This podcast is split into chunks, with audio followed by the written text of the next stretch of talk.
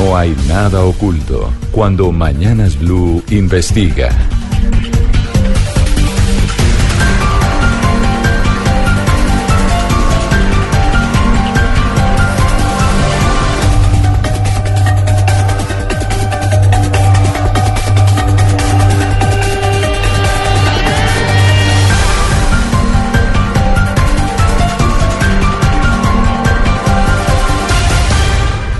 12 del día, 3 minutos. Como les comentaba, estamos ya conectados con Barranquilla en los 100.1 FM, con Medellín en los 97.9 FM, con Cali 91.5 FM y Bucaramanga en los 960 AM. Nos volvemos a conectar porque como lo anunciábamos desde muy temprano, el tema que vamos a tratar el día de hoy es bastante espinoso, es complejo y difícil para muchos porque compromete a familias que sufren una problemática muy grande. Es, les estoy hablando del presunto abuso o violación a menores de edad por parte de sus papás y con un agravante. Ellos aseguran ser inocentes y llevan algunos hasta décadas defendiéndose y tratando de probar eh, su inocencia. Esta es una situación eh, delicada, Pombo. Dramática. Dramática porque no podemos asegurar que, todas, que todos los papás que están en esta situación son inocentes o son culpables. Hay algunos que sí ya tienen resuelto su caso y terminaron siendo inocentes, pero otros están en el proceso y argumentan y sostienen que son inocentes y que los están acusando de esto para apartarlos de sus hijos. Y de eso no se trata, no se trata aquí de servir de eco y caja de resonancia a unas personas que se están aún defendiendo en los estrados judiciales, pero sí se trata de entrar en una serie de reflexiones muy profundas sobre el abuso del derecho muchas veces, sobre los esguinces de la ley, sobre las conductas indebidas y antiéticas de profesionales como abogados y psicólogos y obviamente relevar y poner de presente unos casos que ya siendo fallados pues eh, los tenemos invitados y que, y que tienen mucho que contarnos. Diana, ¿con quién vamos a hablar sobre este tema que hemos venido anunciando desde muy temprano? Pues Camila, precisamente por ser tan complejo el tema, nos hemos asesorado de un abogado experto, especialista en derecho procesal, en derecho de familia y quien ha venido capacitando a comisarios de familia y defensores de familia del ICBF a lo largo y ancho del país. Doctor Carlos Alberto López, buenos días, gracias por estar en Blue. Camila, buenas tardes para usted, para los que están en cabina, los oyentes y efectivamente para quienes hacen posible esta entrevista. Muchas gracias por la invitación. Está en la línea también la doctora Erika Mayorga. Ella es eh, psicóloga jurídica y forense. Doctora Mayorga, muy buenos días. Gracias por estar con nosotros. Camila, buenos días y buenos días a todos los oyentes. Gracias por la invitación. Y Camila también está en la línea Samuel Celis Rueda. Es odontólogo y es el autor de un libro que se llama Mi nombre es Colombia. Señor Celis, bienvenido a Blue Radio. Camila, buenas tardes, muchas gracias por la invitación. Aprovecho para hacer un saludo muy especial a la mesa de trabajo, a los demás invitados y a los oyentes en este momento nos siguen en el programa. Y vamos a comenzar precisamente con usted, señor Celis, para que nos cuente qué lo llevó a escribir ese relato que publicó Editorial Planeta. Eh, bueno, Camila, le cuento, yo tuve un proceso bastante tortuoso incluso con un paso por la cárcel en Chile como extranjero, debido a una falsa acusación de abuso sexual en contra de mis hijas. Todo esto generó, por supuesto, un, alejamiento del padre hacia, hacia ellas y, lógicamente ellas perdieron esa figura paterna, ¿verdad? Que es la figura paterna de protección. Y yo quise escribir en principio una biografía de, del padre de estas niñas para que ellos supieran quién era, de quién se trataba, cuáles eran sus sueños, pero finalmente la biografía se extendió tanto que terminó siendo en realidad eh, este libro, que se llama Mi nombre es Colombia, y en el cual yo relato todas las vicisitudes que tuve que vivir como padre, el dolor que produce el ser acusado eh, falsamente de algo tan gravoso como ese abuso sexual en contra de sus hijos, y por supuesto contarles a ellas la verdad de lo sucedido. Señor Celis, ¿hace cuánto publica usted este libro de Mi nombre es Colombia, que en donde relata pues todo lo que le sucedió con sus hijas? El libro sale publicado en el año 2012, en el mes de julio del año 2012 eh, aparece la publicación de este libro que en realidad eh, fue un llamado de atención al mal accionar de los padres cuando toman a sus hijos como herramienta de venganza en contra del otro progenitor creo que parte del mensaje que tiene el libro es, es ese, la responsabilidad que tenemos como padres de velar por su crecimiento e integridad, no solamente en lo material, sino también en lo emocional y en lo mental. Porque después de muchos años eh, yo puedo dar fe de que el daño que se produce en los menores cuando se han implantado eh, malos recuerdos, cuando se les ha hablado mal de una de las figuras, bien sea la paterna o la materna, lógicamente deja secuelas que son muy difíciles de, curar. Pero entonces, como sabemos que existe el libro y obviamente habrá mucha gente que quiera leerlo, pero cuéntenos exactamente usted qué fue lo que le pasó. ¿Cuántos años tenían eh, sus hijas cuando a usted lo acusan falsamente de haber abusado de ellas? Eh, bueno, todo, todo esto comienza siempre, por lo general, con los problemas típicos que se presentan después de la separación. Yo me separo en el año 2006 en, en, Chile, vivíamos en ese momento con mis esposos y mis hijas. Y hay un término que utiliza eh, uno de las personas implicadas y que creo que va a haber o, se va a presentar un relato de ella que me llamó mucho la atención que se llama el, el bombarding, el bombarding de querellas y, de peleas y en las cuales comienza la verdadera pugna y disputa después de una separación en cuanto a pensión de alimentos, en cuanto al tema de las visitas, que se va agravando con el tiempo y empieza a suscitarse este bombardeo de acusaciones y de querellas. Nosotros partimos, eh, eh, eh, digamos, nuestra nuestro problema post separación con el tema de pensión de alimentos y visitas. Posteriormente esto se agrava con acusaciones falsas de maltrato y posteriormente ya como última herramienta pues sale esta querella de abuso sexual en contra de mis hijas. En Señor principio, la, acusación que se me hizo a mí fue de abuso sexual en grado de consumado, es decir, con, con penetración, más almacenamiento de material pornográfico y producción en donde mis hijas eran las víctimas. Sin embargo, Señor Celis, pero, pero digamos que el caso suyo, que, que, tiene que ver con su libro, es su, su, su caso particular, digamos, su episodio, su lamentable por demás. Pero, pero hay que tener en cuenta que hay muchos casos que no son como los suyos, como el suyo. Casos en que efectivamente los padres o el padre sí ha violado, sí ha violentado, sí ha abusado de sus hijos. Es decir, esa parte también es muy importante tenerla presente. Sí, efectivamente, efectivamente. Yo no soy, yo no soy, yo no soy defensor de las causas eh, indefendibles. En realidad no. Yo siempre he defendido es el derecho del niño a no ser vulnerado en cuanto a su integridad mental cuando se utiliza como herramienta de venganza por X o Y situación. Y eso solamente depende de los padres, es decir, son los progenitores los que deben tener conciencia en cuanto al daño que ellos le están produciendo a sus hijos, no solamente, no solamente con acusaciones de, abuso. Si nosotros hablamos, por ejemplo, el tema de pensión de alimentos, hay muchos padres que eh, en definitiva buscan las herramientas más poderosas para intentar pagar la menor cantidad de dinero posible en estos casos también se está violentando la integridad de los hijos, porque son ellos los directamente perjudicados, cuando un padre no cumple con su pensión de alimentos, por ejemplo. Entonces, básicamente el mensaje mío no tiene que ver con defender o no defender, se trata de generar conciencia en los padres, tanto padre como madre, en cuanto al daño que se le puede producir a un hijo cuando uno actúa de mala fe. claro, señor Celis, pero... Sí, e, eso es claro lo que usted dice, señor Celis, pero uno se pregunta, para que a usted le hagan una acusación tan grave como la que le hicieron, la que usted está diciendo, eh, que además eh, habló de pornografía infantil, se necesitan pruebas contundentes. Cuéntenos cómo fue que le levantaron un proceso sin pruebas o cuáles fueron las pruebas que llevaron al proceso eh, para poderlo sacar adelante.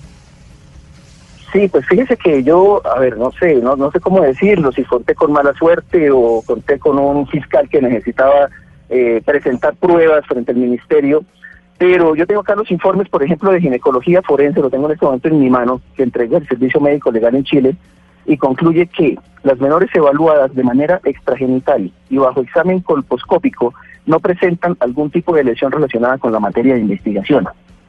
Y asimismo el informe técnico de infoingeniería que hace la Policía de Investigaciones en Chile concluye que en ninguna de las especies audiovisuales remitidas para peritaje se encuentran archivos relacionados con la investigación. Yo al principio pensé que eso era suficiente para demostrar mi inocencia. Sin embargo, el Ministerio Público eh, simplemente cambió estas acusaciones por abuso sexual. Simplemente la figura de abuso sexual que eh, después de haber enfrentado todo este proceso creo que es tal vez una de las una de las acusaciones más difíciles ante las que uno se puede defender, porque ya en este caso no se está juzgando una acción, sino una intención. Entonces, situaciones rutinarias dentro del ambiente familiar, como bañar a su hijo o aplicar el desitín porque se quemó su colita o llevarlo a un baño en un centro comercial, se puede tomar como delictivo por cuanto ya no se juzga la acción, sino se juzga la intención.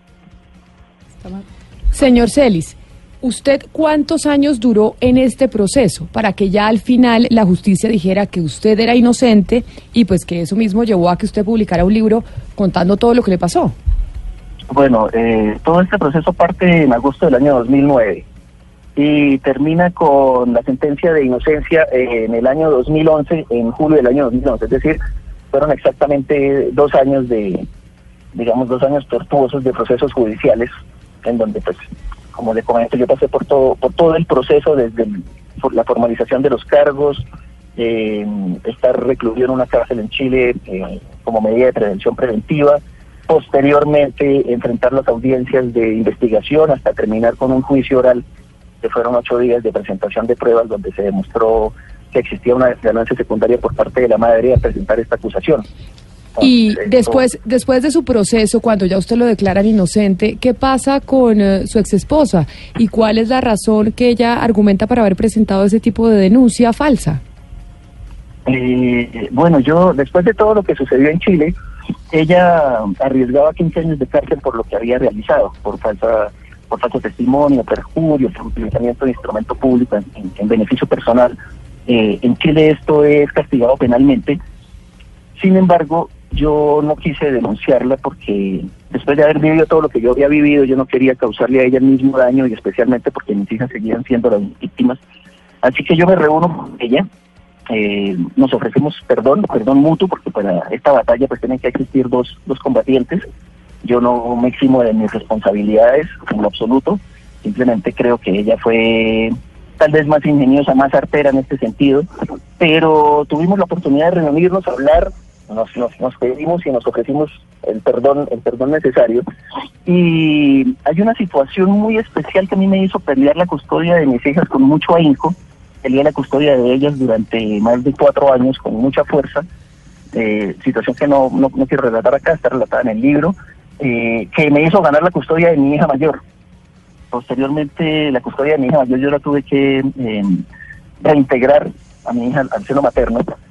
Y fue después de reintegrarla cuando ella puso la acusación. Ella me dice que el miedo que ella tenía era que yo definitivamente me quedara con mis tres hijas y seguía interponiendo acciones legales y que en realidad utilizó esto como, como una herramienta disuasoria y lógicamente una manera de alejarme de ellas. Señor Celis, pero usted nos ha dicho cuál fue el papel de su esposa y cuál fue el papel suyo, pero frente a la frente a la justicia, ¿cuál fue el papel de sus tres hijas? ¿Qué les tocó hacer a ellas? ¿Cómo fue ese proceso?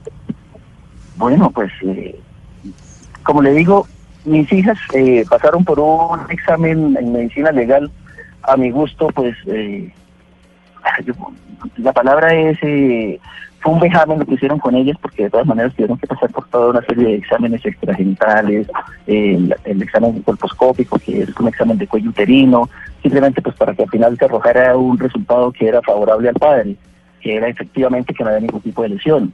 Sin embargo, ellas pasaron por todos los peritajes psiquiátricos y psicológicos, tanto emitidos por Policía de Investigaciones como por peritos externos, en los cuales se pudo demostrar que habían sido todos absolutamente alterados y según las reglas internacionales todos los peritos habían eh, ocultado los audios y los videos que al contrastar los audios con los videos, con los informes que ellos habían entregado, estaban completamente adulterados. Mis hijas declaran en, en tribunal efectivamente el día del juicio, ellas están en un cuarto especial. Y lo que ellas relatan, como le digo, no escapa de la realidad de una rutina que pueda suceder dentro de un hogar. Es decir, cuéntanos de cuando tu papá te bañaba. Y ellas que cuentan, mi papá me bañaba, me secaba, me pasaba la toalla, etcétera, cosas que en realidad dentro de la rutina de un hogar pueden ser normales, pero que en este caso frente a ese escenario de una persona que está siendo acusada porque tiene la intención de bañar a su hija para, digamos, de alguna forma satisfacer un deseo sexual, pues es, es algo muy complejo. Ellas en ningún momento mienten al decir que el papá los lleva a un baño en el centro comercial, porque es así como se desarrolla digamos, esta, esta situación cuando el padre sale con sus hijas o con sus hijos. Eh, Por lo tanto, a ellas lo que les queda en el subconsciente es lo que les han dicho de que todo lo que el papá hacía cuando las bañaba, cuando las llevaba a un baño en el centro comercial, era de una persona enferma, mala, que quería hacerles daño. Señor Celis, permítame porque nosotros también estamos eh, con la doctora Mayorga, quien es psicóloga jurídica y forense. Doctora Mayorga, es factible que una, ya nos está diciendo el señor Celis su historia y nos la está contando, pero ¿qué pasa por la cabeza de una mamá psicológicamente para acusar al papá de sus hijos de algo que no es cierto? ¿Por qué se presentan este tipo de situaciones? ¿Por qué hay una mujer que puede llegar a hacer una denuncia de este tamaño sabiendo que afecta a su hijo significativamente? Bueno, yo ahí creo que esta problemática puede verse y leerse desde diferentes ventanas. Yo creo que debe leerse desde diferentes ventanas porque son múltiples las variables que eh, intervienen en que los problemas del contexto más íntimo de una persona deriven en una acusación tan, tan grave como esta. Eh, escuchando al señor Celis, realmente es, escuchar a múltiples papás que han eh, tenido que experimentar la misma situación. ¿Qué pasa? Que dentro del conflicto familiar llega un punto en que los recursos psicológicos de todos los miembros, especialmente los miembros de la pareja, se superan, son superados por las problemáticas y deben acudir a un tercero para que lo solucione. Sin embargo, en ese, en ese intermedio del conflicto, cuando empieza a gestarse un conflicto que va incrementando día a día, eh, las, las causas más comunes y más frecuentes encontramos en esos, o los móviles más frecuentes encontramos en esas situaciones de falsas acusaciones, están relacionados, por ejemplo, y creo que la principal y la literatura lo, lo confirma de esa manera, son, eh, es la disputa por la custodia de los hijos. Este es un móvil muy, muy importante porque a los hijos, distinto a como debería leerse, a los hijos cuando se disputa la custodia se les, se les lee como un trofeo y textualmente lo, lo, verbalizan de esa manera. Los papás le dicen, yo te voy a ganar la custodia. Entonces ahí se trata de uno gana y el otro pierde. Creo que se desdibuja el sentido de la custodia que es buscar el, el hogar o el, grupo familiar que garantice de mejor manera sus derechos. Entonces en la medida en que se percibe riesgo de perder ese trofeo, pues hay que lanzar una respuesta inmediata que me dé un poco de garantías. Otro asunto que eh, está muy relacionado con eso, que o que se convierte en algún momento en un móvil muy importante son las situaciones de infidelidad. Pero claro, eh, o, cuestiones económicas, cuando hay muchos bienes de por medio. Pero ¿qué pasa? No es que en todas las situaciones y en todas las familias donde hay un divorcio, donde hay mm, eh, cuestiones económicas y bienes, o cuando hay infidelidad, vayan a derivar en lo mismo. Doctora Mayorga, a los tres, al, al abogado Carlos López, a la doctora Mayorga y a la víctima que estamos teniendo, el autor del libro Mi nombre es Colombia, Samuel Celis, quiero ponerles una historia que es un caso que aún no está fallado. No podemos decir que este papá es culpable o es inocente. Pero es uno de los papás que cuando estaba Diana haciendo esta investigación, pues se acercó a nosotros a contarnos su caso. Es la historia de Jorge Bonilla. Pues el Via Crucis empezó el año pasado, en abril, eh, última vez que pude ver a mis hijos el día 23 de abril, donde fruto de una relación donde hay una separación de por medio, digamos a unos acuerdos de visitas que empiezan a incumplirse y en uno de esos momentos, cuando yo ya fui a una comisaría de familia para pedir el cumplimiento de la regulación de visitas, mi expareja me genera una denuncia de abuso sexual contra mis hijos en fiscalía. Esta, digamos que esta denuncia pasa entonces a, o llevan los niños a medicina legal, medicina legal declaran que no le encuentran ningún daño a los niños, por lo tanto en junio en junio 30 de 2017 la fiscalía ordena el archivo del proceso. Pues una de las, de las cosas eh, fue una evidencia que ya había evaluado medicina legal, por lo tanto no tendría por qué, si ya la evaluó medicina legal, la evaluaron perito, no tendría que volver a ser utilizado eso para reabrir el proceso, cuando eso ya fue utilizado. Y luego también generó unos videos que ella, cuando yo iba a visitar a mis hijos, me hacía, y en una de ellas, pues, eh, yo le tocaba el alimento a mi hijo y ella decía que yo lo contaminaba también con ese fecales. hay un video donde yo toco la comida, se la voy a dar, y luego poner la comida en el plato. Y ella dice que ahí yo estaba contaminando la comida de ella, por un lado. Luego, eh, me, me grabó en un momento donde yo estoy jugando con mi hijo, haciéndole cosquillas y ella dice que son conductas masturbatorias. Ambos, ambos videos fueron analizados por el equipo de psicología del ICBF y lo único que dicen es que se evidencia el cariño y la seguridad que tiene mi hijo conmigo.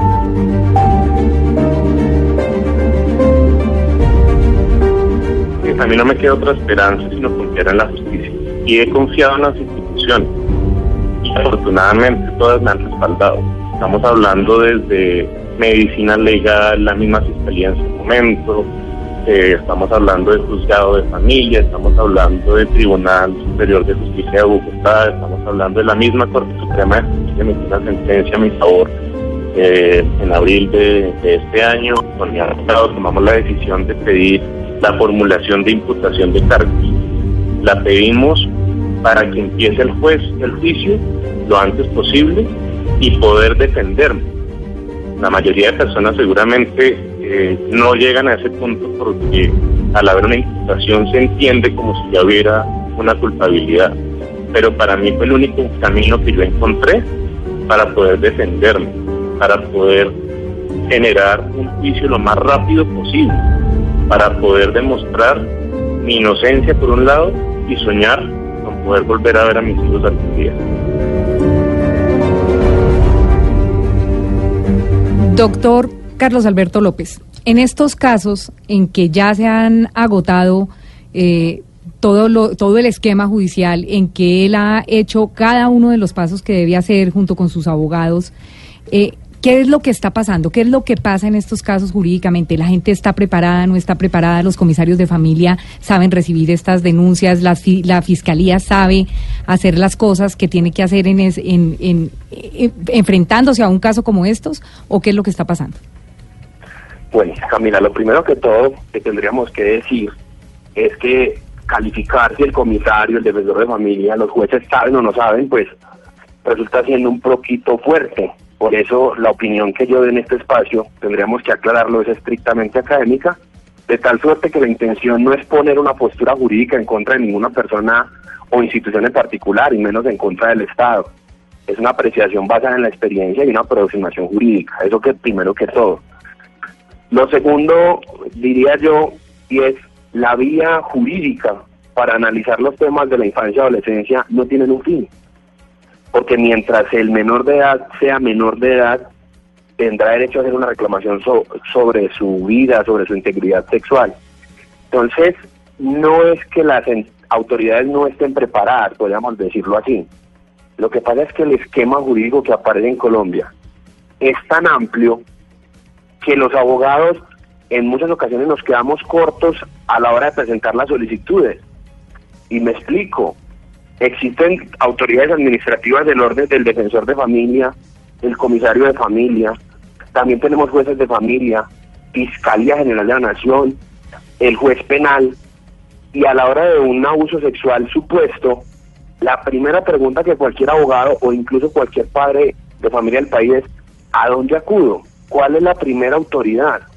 Y para nadie es un secreto que pudiera existir un carrusel de vaya allí, vaya allá, revise con el comisario, el comisario lo envía a la fiscalía, la fiscalía lo envía, lo envía al ICBF y en definitiva la gente resulta abriendo un sinnúmero de operaciones jurídicas que en muchas ocasiones tienen una cuerda distinta, o sea, cada uno va a tener un fin distinto. No sé si sea un poco claro en esa respuesta.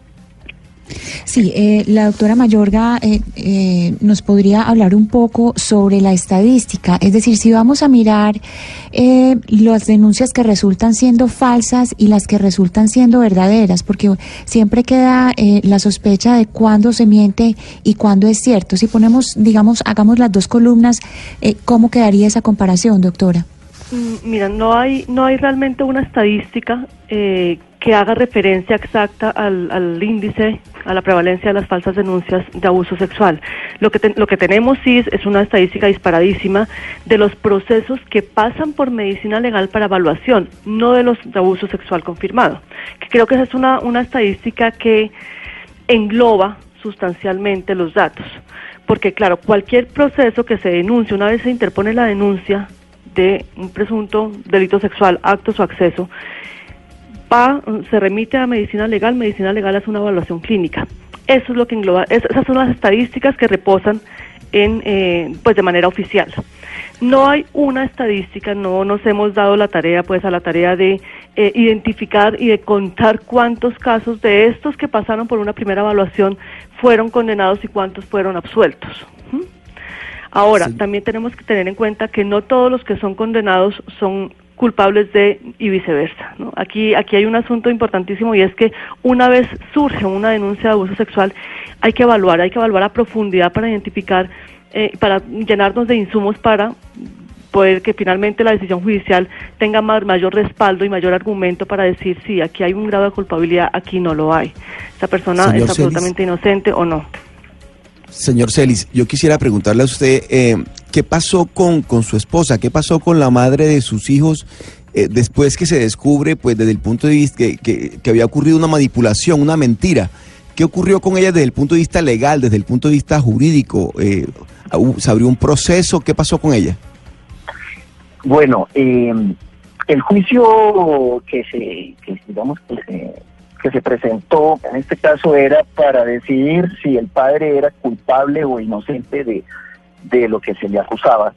Y en este caso, una vez que termina el juicio y se da el fallo absolutorio por unanimidad de inocencia, nosotros tenemos que esperar 10 días a saber si la contraparte apela esa decisión, situación que no se presentó ya que ni el fiscal ni el abogado querellante presentaron apelación.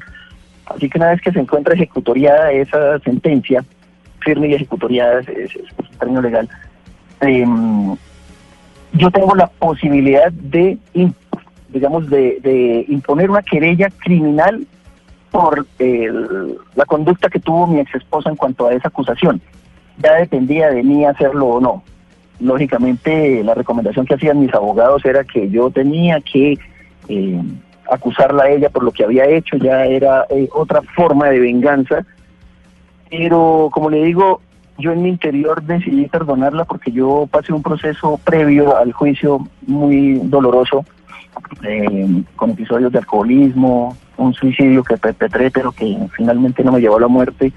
Y yo venía saliendo de todo un vía crucis y de un pozo sin fondo, por lo que yo no me sentía primero con las fuerzas y tampoco espiritualmente me sentía con la capacidad de seguir en esa en esa venganza personal. Por lo tanto, yo decido no interponer esa denuncia o esa querella y simplemente decido acudir a ella, como le digo, para ofrecer y pedir las disculpas y, el perdón del caso. Em, después de esto, yo en Chile tuve la oportunidad de ver a mis hijas en varias oportunidades. Empezamos a, digamos, de alguna forma a rehacer esta relación padre-hijas.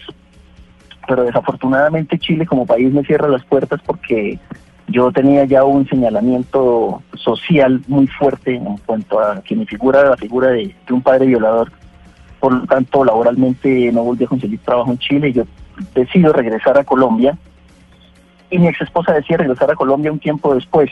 Desafortunadamente, por la condición social de ella, su padre era ex magistrado de la Corte Suprema de Justicia.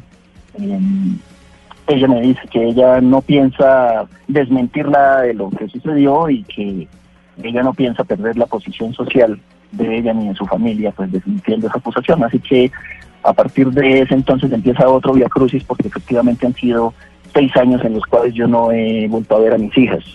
Para poner un ejemplo de, de, mi situación en particular, sí. dentro de la investigación que ofrece el fiscal, él recibe unos informes que entrega la Policía de Investigaciones de las entrevistas que les hicieron a mis hijas pero estas entrevistas no tienen ningún soporte ni de audio ni de video, simplemente es una transcripción hecha en computador, en donde por ejemplo una de las niñas dice, cuando mi papá, cuando mi papá hacía el amor con su novia, a mí me ponían en el medio. Eso es lo que aparece en la transcripción escrita. Sin embargo, cuando se escucha el audio, o se ve el video, la perita le pregunta a mi hija, ¿y para ti qué hacer el amor? Y ella dice, cuando eh, dos personas se dan un beso eso, de las dos personas se dan un beso, no está en la transcripción escrita. El fiscal oculta el audio y el video al cual tenemos acceso nosotros después a través de mis abogados defensores. Pero el relato de la niña siempre está centrado en ese hacer el amor. porque lógicamente descontextualiza por, por completo el significado que la niña le da a eso. Señor Celis, su historia, la que, la que usted nos está contando y la que narra en su libro, pues ha sido como una hoja de ruta para otros papás que, han, que están viviendo esta misma situación y que no han y que todavía no está cerrado su caso jurídicamente, todavía no han sido condenados, pero tampoco han sido declarados inocentes. Y por eso quiero que oigamos otro de los casos a los que tuvimos acceso, para que usted también nos cuente si siente o puede ver desde su óptica que podría ser un caso similar al suyo. Esta es el, eh, la historia de Juan Toro. La pesadilla viene desde hace dos años. Para resumir el tema, pues yo soy víctima de, una estrategia de bombardeo de denuncias y demandas falsas el primer día arranca el 5 de diciembre del 2016, cuando la mamá de mi hijo se lleva a mi hijo con un añito recién cumplido. Es de aclarar que durante todo el primer año de vida de mi hijo lo cuidé yo 24 horas al día y aunque suene chistoso, yo lo alimentaba a través de banco de leche. A partir de ahí empieza la tortura porque dos o tres días después eh, recibo la primera demanda una demanda de alimentos en la comisaría de familia en Medellín, eh, con un agravante que yo no tenía ni la menor idea de procesos como estos. Por tanto, pues todo fue entre lágrimas y, dolor. Mm, y claro, aquí la tortura psicológica máxima, presiones máximas, con un sinnúmero de detalles, por supuesto, y, material probatorio que se tiene, pero que no, no ha lugar en este momento. Y se llegó por fin al PART, Proceso Administrativo de Restablecimiento de Derechos. En este part hubo dos, hubo dos eh, audiencias totalmente eh, extensas, cada una casi de seis horas, si mi memoria no me falla. Eh, en la primera, a la mamá de mi hijo le dio un ataque de pánico y llegó la, la ambulancia y hubo que suspenderla. Se hizo la semana siguiente la segunda y gracias a Dios y a la justicia me dieron la custodia compartida de mi hijo. Entonces por fin podía compartir yo con mi hijo eh, al punto que por supuesto la sentencia dictaba dicta que tengo, tenemos la custodia compartida, los cuidados compartidos. No estando contenta con el resultado, pues se pone otra demanda de alimentos que tengo la audiencia el miércoles, que quiere una mensualidad de 7 millones 800, 7 millones 80, algo así. Acoso carnal eh, agravado a menor de 14 años. Es el delito más eh, grave del país, que me parece que así debe ser, por supuesto, así debe ser, pero cuando es de manera injusta eh, es tenaz. Me dicen que hay una prueba de medicina legal. Y aquí viene el contexto probatorio que arranco a, sacar yo todas estas dos, tres semanas. Eh, la mamá el día que yo se lo entregué, a par de horas lo llevó a la clínica, diciendo, mi hijo en ese momento estaba próximo a cumplir tres añitos, es que eh, mi, mi, hijo dice que el papá le metió una inyección por el ano con el dedo. Es una frase hasta difícil de decirle a uno de adulto. Eh, no me la creo que la haya dicho un niño. Pero bueno, le hicieron todos los exámenes en la clínica. Todos. Tengo todas las pruebas. Y a la señora después de dos días le dicen, no, el niño no tiene nada, o sea, absolutamente nada.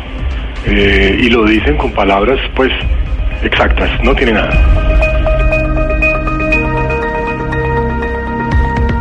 Este momento el proceso va en que no tengo nada, eh, ningún contacto con mi hijo, no tengo ni idea, no he sido notificado oficialmente. Estamos, por supuesto, acumulando la gran cantidad de, pruebas eh, que no entro en el detalle por obvias razones legales, unas pruebas bastante contundentes para conversar con el fiscal, eh, mostrarle las pruebas y obviamente saltar la alerta de que, oiga, si hubo un acoso sexual con su misma prueba, pues no fui yo. o si estas pruebas salieron con dudosa procedencia. Ojalá las autoridades entren con el mayor eh, de las fortalezas posibles. Yo confío en que la ley colombiana, así como hasta el momento en mi caso se me ha dado favorable, que todas las denuncias y demandas que he tenido por estos temas, pues todas he salido realmente avanti. Y bueno, eh, quien más es afectado es el niño, en este caso mi campeón.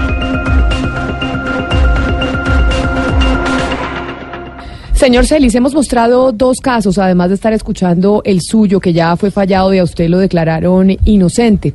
¿Estas historias se parecen a la suya? ¿Usted ve casos similares o elementos parecidos a lo que usted le pasó? Y se lo pregunto por lo que mencionaba antes, porque muchos papás han visto en su libro pues una guía por cosas similares que les están pasando. Eh, bueno, Camila, te cuento que tuve la, la, posibilidad de reunirme personalmente con, con, con, Juan Bernardo y con Jorge y con Daniel, que es otra persona también afectada por este tipo de acusación. Y cuando nosotros compartíamos nuestras historias, en realidad encontrábamos que había mucha similitud en cuanto a la manera como, como comenzaban esas disputas y que en el comienzo del programa lo dije, además de un término que me pareció, no sé, un poco coloquial, un poco simpático, el bombarding. Si, usted ve mi proceso desde el año 2006 hasta el día que se, que se hace la acusación, yo tengo no estoy seguro de cuántas denuncias en juzgados de familia en cuanto a temas de pensión de alimento y en cuanto a temas de visita. No, no, no, no, no podría decir cuántas, pero creo que supera la decena. Pero además de eso, hay también denuncias estampadas de violencia intrafamiliar que también fueron desestimadas por las cortes, de maltrato infantil que fueron también desestimadas, e incluso llegué a tener una acusación de sustracción indebida de menores durante una de las visitas que tuve con mis hijas, tuve que presentarme en una comisaría en Carabineros, estaba siendo requerido por comisaría de Vitacura.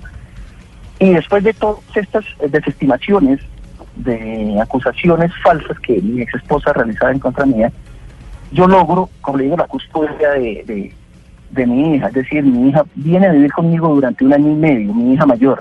en ese momento, pues tengo tres, tengo tres hijas, en ese momento las, las mellizas se quedan con la mamá por instrucción del Servicio Nacional del Menor en Chile y un tribunal avala entonces esta custodia, pero después de un año y medio se estima que las niñas, las hermanas han estado separadas mucho tiempo, por lo que eh, solicitan que las niñas vuelvan a generar ese vínculo de hermanas y yo reintegro a mi hija mayor con, la madre, supuestamente bajo un acto de buena voluntad. Y después de que mi hija vuelve con, con, con su mamá, más o menos a los tres o cuatro días ella estampa la denuncia de abuso sexual. Es decir, ella eh, dijo, lo saco del camino como sea. Y esa ya era tal vez el último recurso que ella tenía pues para sacarme del, camino de ellas. Por lo tanto, he visto una similitud bastante grande con los otros casos que tuve posibilidad de compartir en cuanto a que generalmente comienzan con disputas más pequeñas, leves, que se van agravando y en la medida en que estas disputas se van haciendo cada vez más grandes, pues terminan casi siempre con una acusación de abuso sexual. Es mi caso y el caso de las personas con las que compartí, muchas otras que he conocido y, puedo decir que sí, efectivamente, generalmente se presentó muy similar.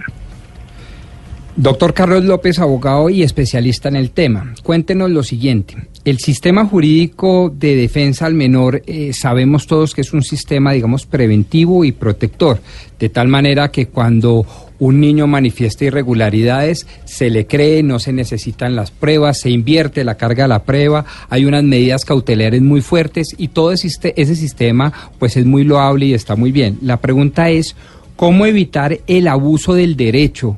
Que estamos viendo a través de estos trágicos casos como el del doctor Samuel Celis. ¿Cómo evitar que eh, personas inescrupulosas como colegas nuestros abogados abusen del derecho para maltratar a las parejas? Muy bien. Mira, para esa pregunta yo quiero tener varias, retomar algo de lo que han dicho los que han intervenido. ¿Por qué? Dice el señor Félix, mis abogados. El señor Juan habla del par. El otro caballero habla del tema de, de bombarding. También me causa bastante curiosidad. No voy a decir de quién, pero en alguna ocasión un abogado de la, digamos, de la otra parte tuvo una expresión de decirle a un papá que está en una situación parecida, señor, alístese porque lo van a cobijar en procesos.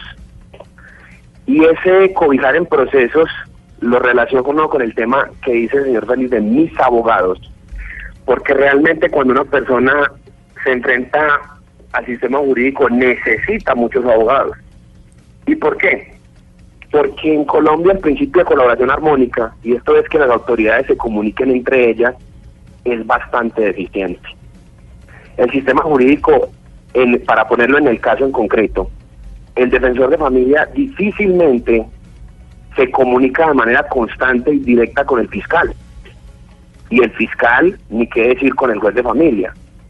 Entonces, a mi modo de ver, existe una deficiencia jurídica dentro de ese principio de colaboración armónica pensaría yo que las pruebas que son recaudadas en cada una de estas instancias jurídicas deberían servir como apoyo, como elemento jurídico necesario y obligatorio para la investigación dentro del otro ente judicial.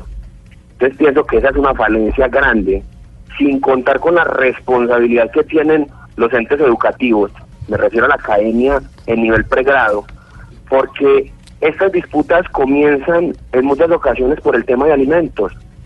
Y si nos vamos a revisar casuísticamente, ¿a quién le estamos entregando la defensa de los procesos de alimentos en Colombia? En las universidades, en los centros de conciliación o incluso en las, en las prácticas que hacen los estudiantes de Derecho antes de obtener el título de abogado. Son ellos quienes se encargan de este tema. Y yo sé bien que existe un asesor jurídico detrás todo el tiempo, pero para nadie es un secreto que uno antes de obtener su título, pues de experiencia más bien poco.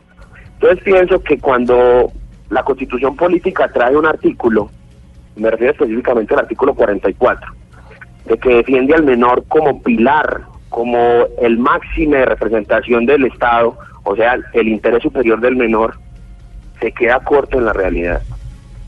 Entonces pienso yo que lo que pasa es eso. Hay que empezar a estructurar desde base que los operadores jurídicos, desde el momento en que están siendo formados, reciban con suficientes elementos cómo se practica, cómo se maneja y cómo se llevan a cabo todo este tipo de procesos, máxime que el artículo 42 de la Constitución Política dice que la familia es el núcleo esencial de la sociedad.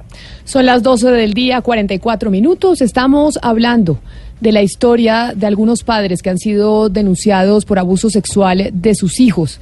Hay unos casos ya fallados en donde los padres han sido declarados inocentes y otros papás que están en el proceso y denuncian que no ha sido un proceso fácil y que además las pruebas que se han presentado pues no son pertinentes. Y por eso queremos saludar a otro padre de familia que argumenta estar en un via crucis similar al que hemos escuchado el día de hoy.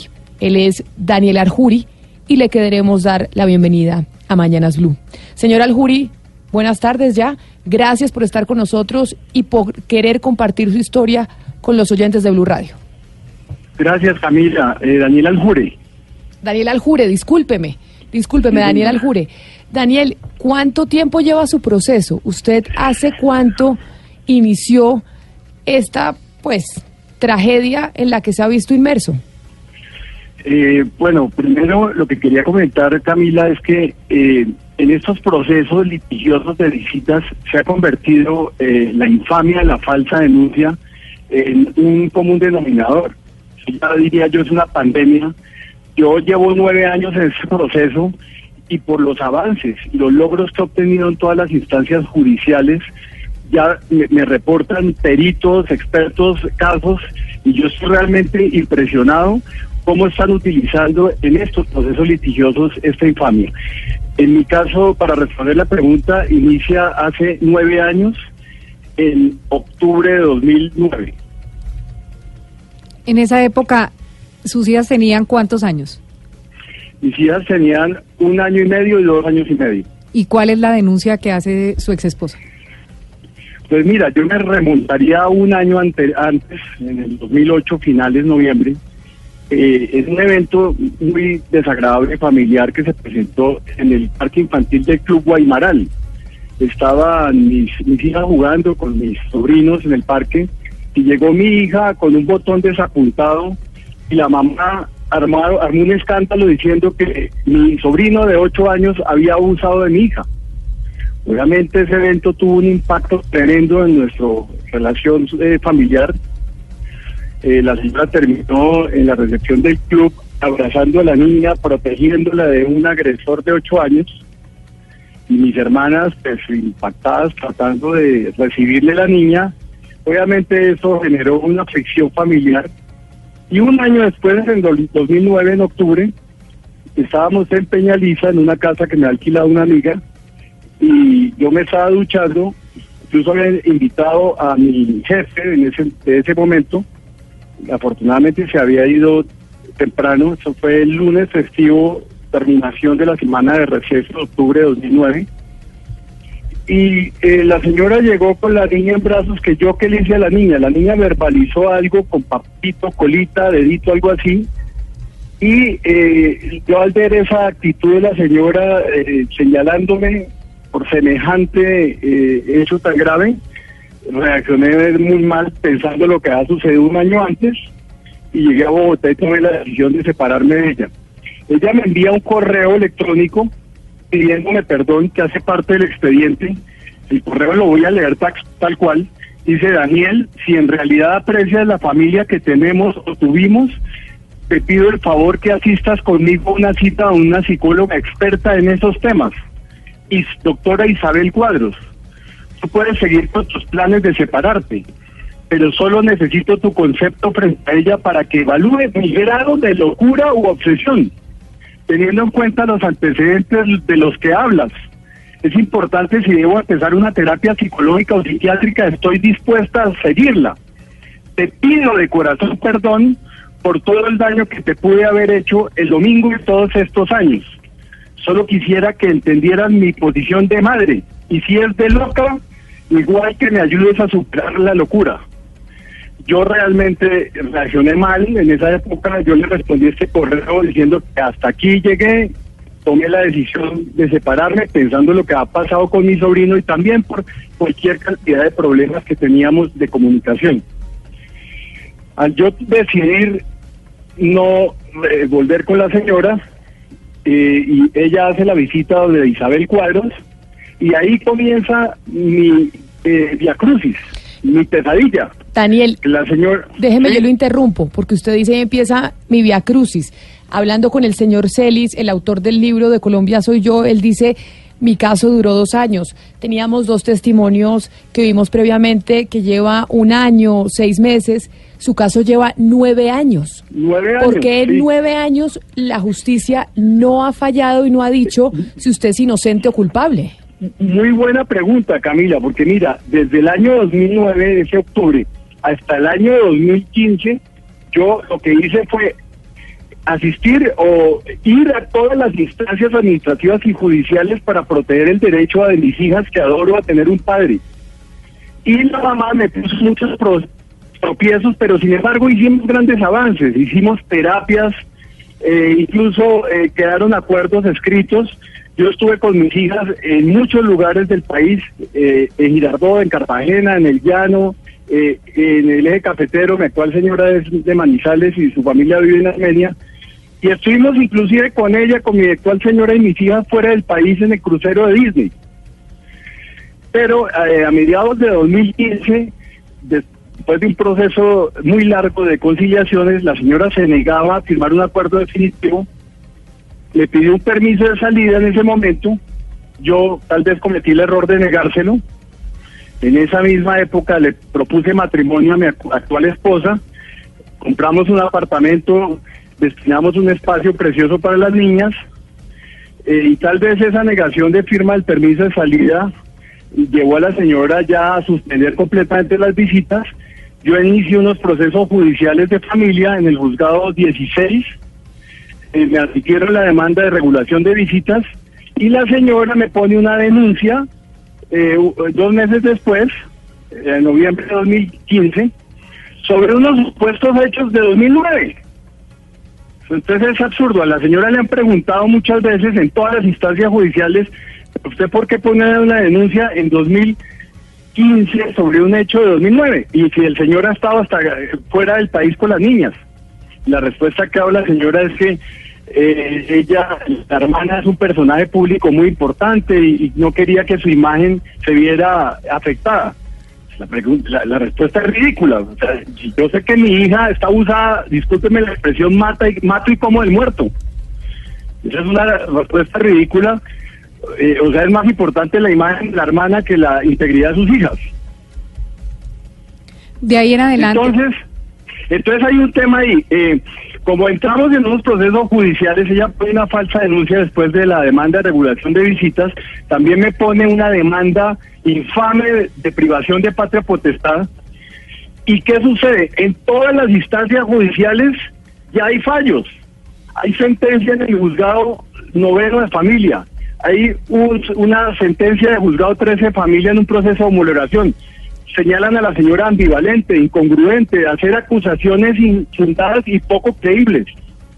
El juez 16 de familia en su, en su, en su, eh, porque hay un proceso que se llama eh, de prejudicialidad. Entonces el juez 16, donde inicia la regulación de visitas, lo que dice es, por el principio de prejudicialidad, mientras se resuelve la acción penal, me da unas visitas provisionales y dice en el, en el, en el fallo el juez 16 eh, que pues no encontró que hubiera ningún tipo de abuso, pero espera que se resuelva la acción penal. Eh, sí. ¿Mm? Sí, una pregunta para la doctora Mayorga y es con respecto al, testimonio que nos está dando el señor y es precisamente sobre los niños, sobre el, estado psicológico de los niños. Ah, con base en este testimonio que acabamos de escuchar, si es posible que los niños eh, se recuperen después de haber vivido una situación como esta, como cualquiera de las que hemos escuchado hoy. Mm, miren, Camila, realmente es muy complicado. Em, la afectación psicológica que recae sobre los niños tras un proceso de estos es muy grande, porque en principio eh, es por múltiples, por múltiples eh, aspectos. En principio, porque pierden el vínculo con uno de sus progenitores, un vínculo que está dado por naturaleza y que es uno de los soportes vitales de su vida. Ese vínculo se pierde y eso los deja como en un estado de orfandad un poco. Con el paso del tiempo, eh, claro, como transcurre tanto tiempo, porque ese es un proceso que no se da en un mes ni en dos meses, sino que pasan años, eh, en este proceso se instauran falsas memorias y lo que se ha comprobado es que las falsas memorias en este tipo particular de, de sucesos y de eventos generan sintomatología como si el evento hubiese sido real. Entonces tenemos niños que desde pequeñitos se les ha metido en la cabeza que han sido abusados sexualmente porque se les manipula la información, porque se malinterpreta otra tanta. Entonces los niños empiezan a asumir esa realidad como propia, como si sí lo hubiesen experimentado, y deriva esto en consecuencias reales de abuso sexual con todas las implicaciones que tiene. Aparte de eso, pasan los años, ya cuando los niños tienen un proceso cognitivo más avanzado, más desarrollado, que les permite leer e interpretar la realidad de una forma diferente, suman y restan y dicen, ojo, esto no fue tan así como me lo vendieron. Y sucede algo que se llama el efecto boomerang, que es que ese eh, sentimiento negativo que inicialmente tienen hacia uno de sus progenitores se devuelve hacia el otro progenitor que es a quien consideran a partir de ese momento como responsable de ese sufrimiento que, han padecido durante muchos años. Señora Mayor, permítame precisamente sobre eso que usted está diciendo, preguntarle entonces a nuestro último invitado, Daniel Aljure, que nos está contando su testimonio. Señora Aljure, pero ¿Cuál es la prueba definitiva para que usted pueda decir que usted es inocente y que acá le están armando todo un caso judicial para acusarlo falsamente de abusar sexualmente de sus hijas? Eh, Camila, gracias por esa pregunta, porque es que, eh, ¿qué pasa? Estaba comentando yo que en todas las instancias judiciales de familia, en tres juzgados, eh, hablan de incongruencia en la mamá hacer acusaciones infundadas después de hacer un proceso sumamente riguroso de, llamada de testigos y de revisión del caso. El último de juzgado 16 dice, los dichos traídos por parte de la demandante en ningún momento, eh, de la parte demandada, perdón, que la señora Gutiérrez, en ningún momento llega al punto de conocer que se hubiera dado un abuso por parte del demandante. Hay un punto que es muy importante dentro de mi proceso y es la participación de la Fiscalía General de la Nación, fiscal 227, un hombre absolutamente pulcro, limpio, hizo una investigación absolutamente impecable. ¿Con quién hizo la investigación? Primero, Policía Judicial, que hace todo el proceso de entrevistas a las niñas en Cámara GESEL. Luego, eh, todo el proceso de, que realiza la perito forense, la de Alejandra Parra, del Instituto Nacional de Medicina Legal. Y eh, en esas evaluaciones, en ese momento la, primera fiscal que recibió el caso se llamaba eh, Aura Raquel García, dice que no se encontraron méritos para formular cargos. Señora Aljure, eh, discúlpeme que lo interrumpa, pero esto que usted nos está contando, todo el proceso, si no se han encontrado méritos para imputar cargos, si usted ha presentado todas las pruebas, ¿cuál es la razón para que su, o cuál es la tesis que usted plantea para que su caso no se resuelva? excelente pregunta. Para allá iba, Camila. ¿Qué sucede? El fiscal eh, me, nos dijo a mi señora y a mí, yo presenté una queja en control interno de la, de la fiscalía, de recibir presiones de la contraparte, y yo solicité también una priorización en la fiscalía por la vulneración del derecho de mis hijas a tener una familia de nuestras separadas, de su familia paterna. El fiscal, para blindarse ante esas presiones, hizo comité técnicos de la fiscalía y además contrató mediante la figura de licitación. Pero presiones de quién? ¿Presiones de quién? ¿De qué, de qué presiones yo, habla yo usted? Supongo que de la, yo supongo que de la contraparte. Pero déjame terminar esta idea. El fiscal, además, para, yo supongo que su labor investigativa para sustentar eh, la decisión que iba a tomar, eh, lo que hizo fue se contrató en los servicios del, eh, listado de peritos del Colegio Colombiano de Psicólogos y en más de 100 folios entregaron un informe a la fiscalía que supongo que les debió salir muy costoso.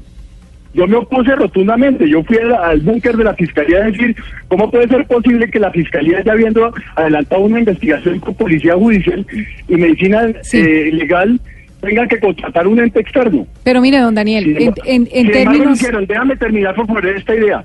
Hicieron eh, la contratación del listado de peritos del Colegio Colombiano de Psicólogos y en más de 100 folios habla de lo mismo que decía la psicóloga que estaba hablando ahora, que las niñas fueron implantadas con falsos recuerdos.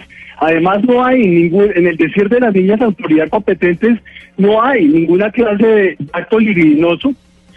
Y sin embargo, entonces, ¿qué hizo el fiscal? Yo lo bendiga en su investigación proba, y yo no soy santo de su devoción, lo sé, pidió la preclusión del caso. Eh, eh, tú sabes que un, un fiscal puede tomar tres medidas, archivar, solicitar la preclusión o imputar cargos. En este caso solicita la preclusión, la solicitó y quedó por reparto en el juzgado 38 penal del circuito. El jueves pasado fue la última audiencia, después de la participación del abogado de la víctima, de mi abogado defensor, de la procuradora y del fiscal que hizo una disertación brillante. Y el, el, el juez 38 penal del circuito negó la preclusión. Es decir- y sustentó. Sí. Es que esto que le voy a decir es muy importante, por favor déjeme decirlo. Lo escucho, lo que pasa muy es que lo escucho, señora Aljure, pero lamentablemente se me acaba el tiempo. Yo quisiera Sí, es poder oír es toda su historia. de todo. Lo Esto que escucho. voy a decir es lo más importante de todo. El, el, el juez 38 penal del circuito tomó la decisión de no precluir con base en, el, en dos informes de dos delincuentes, la señora María Paola Franceschi Suespun, que dirigía una asociación que se llama Niños por un Nuevo Planeta, que fue intervenida por las autoridades encontrando casos de maltrato y abuso sexual en su interior, y en una queja reciente ante el Colegio Colombiano de Psicólogos, el magistrado que la investigó respondió con una resolución inhibitoria porque la señora no tiene tarjeta profesional ni tiene ni está registrada ante la Secretaría de Salud y por eso el, el, el, el envió, eh, compulsó copias a la Fiscalía General de la Nación para que la investigue por ejercicio ilegal de una profesión. Y el segundo profesional se llama Fernando Giovanni Arias Morales, es un delincuente. Este señor le hizo 44 sesiones a mi, a mi hija, Manuela, durante un año y medio, generando en mi hija una lesión psíquica irreparable, tratando de buscar en ella información culposa para incriminarme en un delito que jamás cometí. Señora Y este señor, perdón, y el fiscal, el, el- el juez 38 penal del circuito el día jueves pasado sustentó la, la, la decisión de no preclusión en, en el concepto de estos dos delincuentes. Y para terminar, hay un- una resolución de cargos emitida por el Tribunal de Ética Médica en donde señala al señor eh, eh, Fernando Giovanni Arias Morales de ejercer una eh, profesión que no tiene acreditada porque este señor hizo evaluaciones de salud mental de mi hija sin ser psiquiatra, hizo evaluaciones de psicología sin ser psicólogo y además le emitió toda la judicatura porque dice ser especialista en derecho penal y ciencias forenses y es falso, es un mentiroso que nos afectó la vida y me destruyó, a mi familia y a mis hijas. Por Dios, necesito que alguien me escuche, porque este señor, a este eh, abogado, a este juez principal y penal del circuito, Jesús Ignacio Martínez Narváez, Lo compraron, lo compraron. y la mamá de mis hijas es la hermana de Nancy Patricia Gutiérrez, que es la ministra del Interior. Lo que, y todo lo tengo sustentado con pruebas. Señor Aljure, entendemos que su situación es muy delicada, sabemos el dolor que está viviendo. Por eso hemos querido hacer este programa para evidenciar que existen casos como el suyo, en donde lamentablemente no pueden volver a ver a sus hijos. Y como le digo, vamos a seguir investigando, averiguando esta historia que usted nos acaba de comentar. Y no sé si tenga que ver algo el hecho de que la ministra del Interior, Nancy Patricia Gutiérrez, sea familiar de su exesposa para que este caso se haya demorado nueve años y todavía no se ha fallado. Como le digo, me tengo que ir porque viene Meridiano Blue, pero seguiremos en contacto con usted y seguiremos investigando qué es lo que está pasando para que un, caso lleve nueve años y no se haya podido decidir si usted es culpable o inocente. Y si aquí hay presiones indebidas por parte de la familia de su expareja. A usted muchas gracias por haber estado con nosotros en Mañanas Blue. Gracias.